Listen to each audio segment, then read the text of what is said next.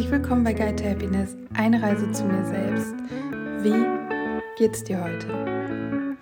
Wie fühlst du dich? Wie geht es dir? Wie bist du in diesen Tag gestartet? Wie ist dein Tag verlaufen? Was hast du dir Gutes getan? Wie geht es dir? Ja, du brauchst mir nicht zu antworten, aber vielleicht machst du hier kurz Pause und denkst einfach für dich selbst kurz mal darüber nach wie es dir geht und wie dein Tag war oder wie du in den Tag gestartet bist, je nachdem, wann du diese Folge hörst. Und wenn du wieder da bist, dann machen wir weiter. Und zwar mit dem Thema innerer Kritiker versus innerer Wächter. Also, innerer Kritiker versus innerer Wächter. Was meine ich damit? Vielleicht denkst du dir, hä, ist das Gleiche. Aber vielleicht, vielleicht hast du in einer der letzten Folgen von mir schon gehört, dass ich das unterteile. Und ich habe gemerkt, dass das nicht selbstverständlich ist und dass das wenig Leute machen und dass für die meisten halt das auch einfach synonym verwendet wird. Manchmal fällt das Ego da sogar noch mit rein. Und ich für mich bin gerade dabei zu merken, dass ich ganz, ganz viele Anteile habe. Ich habe ja letztens in der Folge darüber gesprochen, dass alle meine Anteile gebraucht werden, um mich als Annie komplett zu machen, um mich zu Annie werden zu lassen oder zu machen. Mhm. Aber ich möchte heute über diese beiden Teile sprechen, weil die jetzt tatsächlich in den letzten paar Tagen immer wieder für mich aufgekommen sind oder irgendwie im Gespräch waren und ich gemerkt habe, dass ich die Einzige bin, die das so unterscheidet. Und ich möchte es gerne mal mit dir teilen, weil wenn ich erklärt habe, wo für mich die Unterschiede sind, dann war auch immer so, mm, okay. Und ja, vielleicht hast du dir halt auch immer gedacht, hä, ist das das gleiche, wo ist denn der Unterschied?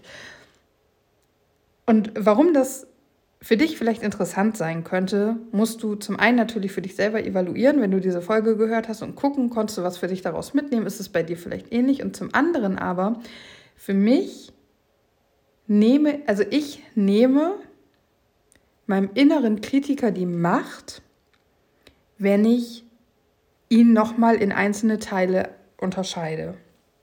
Wenn ich alles, was da so in diese Richtung gehört, zusammenpacke, dann wird mein innerer Kritiker für mich so riesengroß, dass ich ihn gar nicht mehr handeln kann. Ich habe eh schon Schwierigkeiten.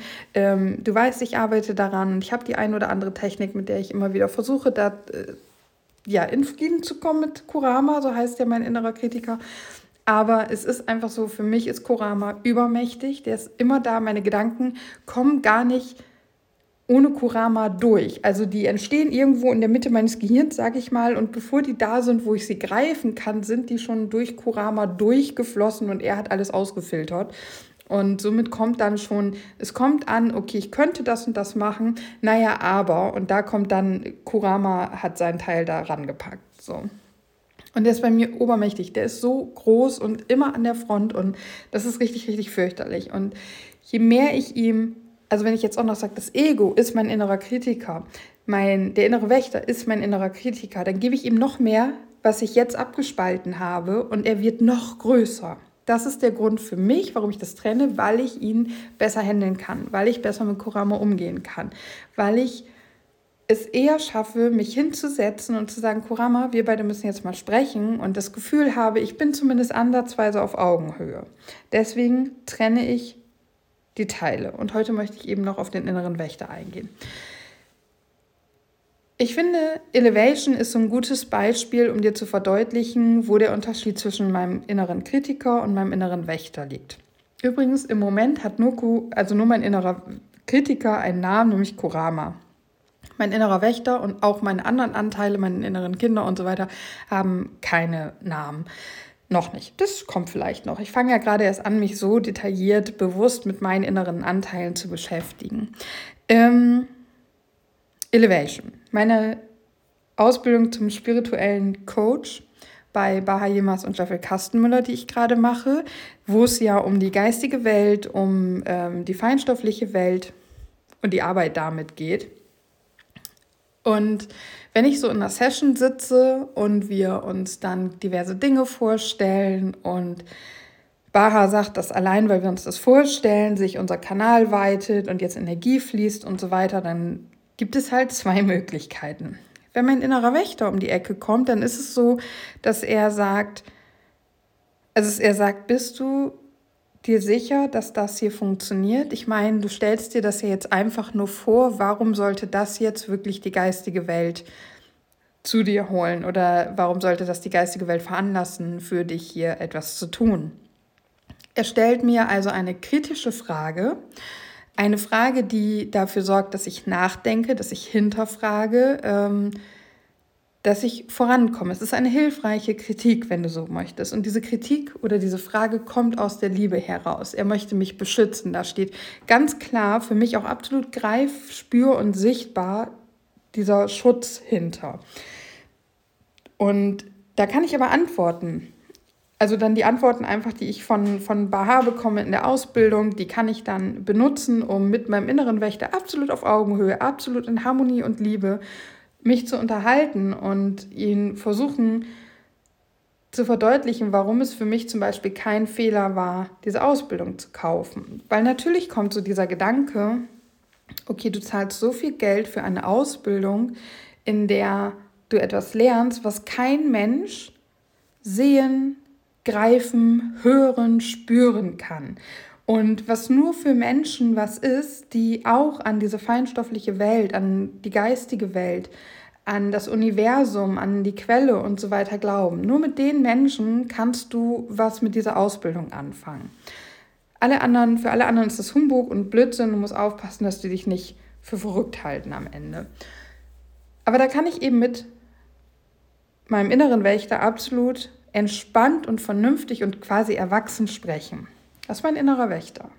Mein innerer Kritiker, wenn ich in so einer Session sitze und meine Zweifel kommen hoch, die sind meistens erstmal von meinem inneren Wächter, aber da findet Kurama ja sofort etwas zum Angreifen. Mein innerer äh, Kritiker, der ist nämlich so, siehst du, Du hast wieder so eine Scheiße gemacht, hast so viel Geld ausgegeben, das Geld hast du nicht mal und dann kaufst du so eine Kacke, anstatt dass du das in vernünftige Sachen investierst. Aber nein, du musst hier so ein Hokuspokus-Spiritus-Krams machen. Kein Mensch will das, als wenn du überhaupt diese Scheiße machen würdest und damit rausgehst und anderen Menschen damit hilfst. Und sowieso, du fühlst doch nichts und da ist doch nichts und verbessert hat sich auch nichts bei dir. Du bist einfach dumm, du bist dumm und immer wieder machst du den gleichen Fehler. Herzlich willkommen, Damen und Herren, das ist Kurama. Und eventuell ganz vielleicht hast du diesen Unterschied jetzt schon gemerkt. Also, mein innerer Wächter ist liebevoll, kommt mit liebevoller Kritik um die Ecke, die mir helfen soll, Dinge zu hinterfragen und herauszufinden, ob es wirklich das Richtige ist, was ich mache oder ob ich mich hier gerade absolut verrenne. Kurama ist mein innerer Kritiker. Mein innerer Kritiker, ich habe es heute zu meinem äh, Coach so gesagt, ist wie ein Mobber. Das ist also für mich ist Kurama männlich, vielleicht noch geschlechtslos, ist aber auch egal, ich sage jetzt mal männlich.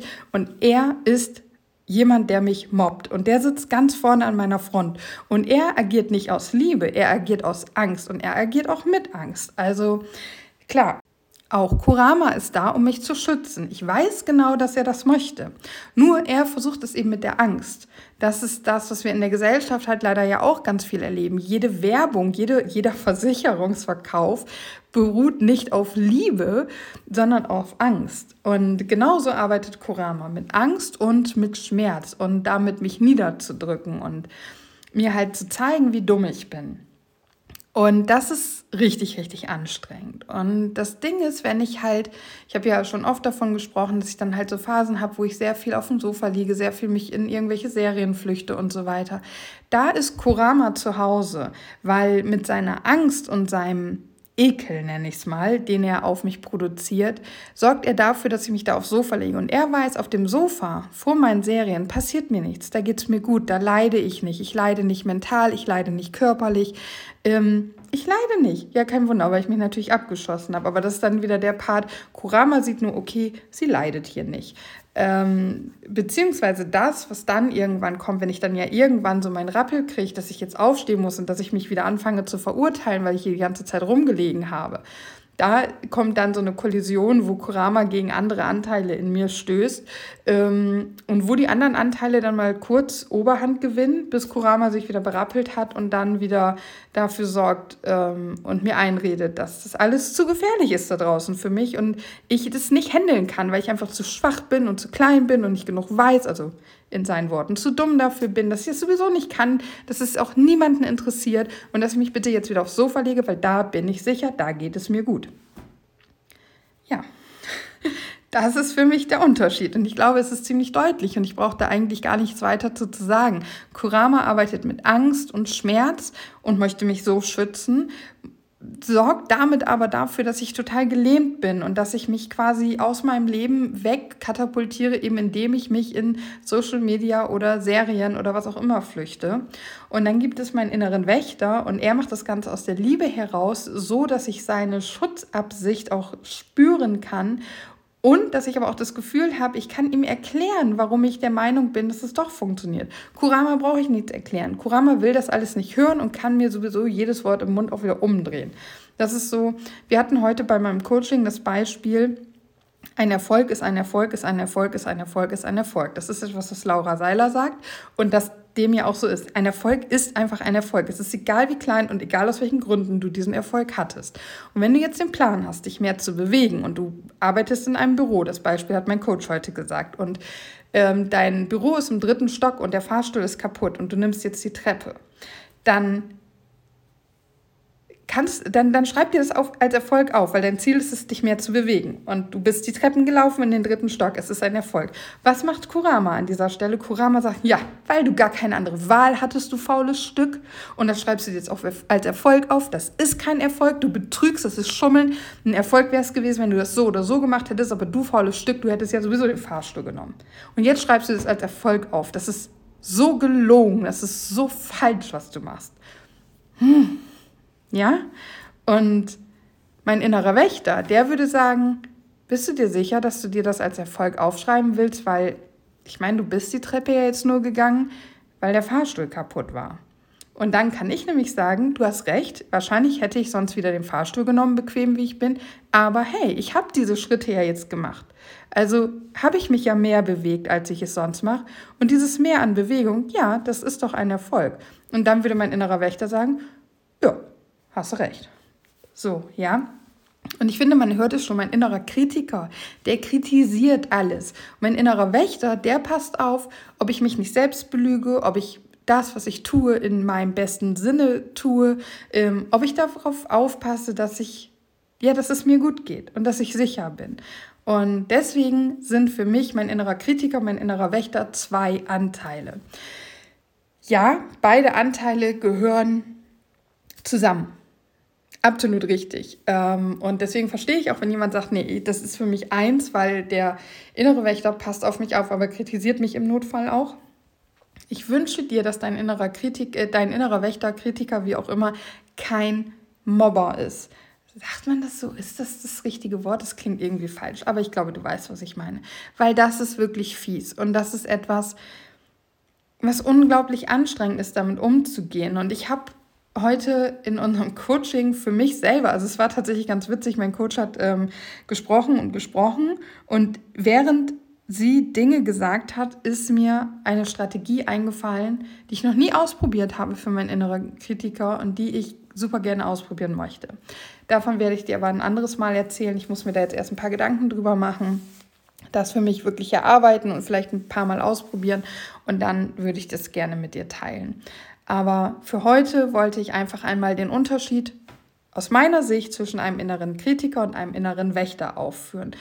Wie gesagt, wenn dein innerer Kritiker wirklich nur kritisch ist, aber aus der Liebe heraus und auf eine angenehme Art und Weise, dann ist es vollkommen in Ordnung, wenn du diese beiden Teile als ein Teil siehst das ist das, was ich möchte. Ich habe ja schon mal erzählt, warum ich meinen inneren Kritiker Kurama nenne. Das kommt aus der Folge, also aus der, ähm, dem Anime oder Manga Naruto. Und Naruto lernt im Laufe dieses Animes, Mangas, also es ist beides, wir gucken es als Anime, äh, mit Kurama Freund zu werden und äh, mit ihm zusammenzuarbeiten. Und das deswegen heißt mein innerer Kritiker Kurama, weil Also Kurama ist in dem Anime ein Fuchsgeist. Ähm, weil ich genau das möchte. Ich möchte Freundschaft mit meinem inneren Kritiker schließen. Ich möchte, dass sich mehr oder weniger quasi mein innerer Kritiker auflöst und ich nur noch den inneren Wächter habe. Und das also für mich eines wird und diese Kritik und das Aufpassen des inneren Wächters oder Kritikers halt aus der Liebe herauskommt. Und ich bei jeder Kritik, die dieser Teil von mir äußert, ich merke, dass es darum geht, mich zu beschützen und nicht darum geht, mich klein zu machen. Ja, hinterfrag das mal für dich, ob das vielleicht bei dir auch so ist oder wenn nicht, dann umso besser, weil dann merkst du, okay, ich habe zwar auch mit meinem inneren Wächter ein Problem, aber nicht so wie Anni. Das ist auch schon mal schön. genau. Okay, das war's für heute. Ich beende das Ganze jetzt mit meinen Standardworten. Namaste, vielen herzlichen Dank, dass du da warst und zugehört hast. Ich wünsche dir ganz viel Spaß dabei, dir mal anzugucken, was dein innerer Kritiker oder innerer Wächter so macht. Und dann hören wir uns natürlich morgen wieder.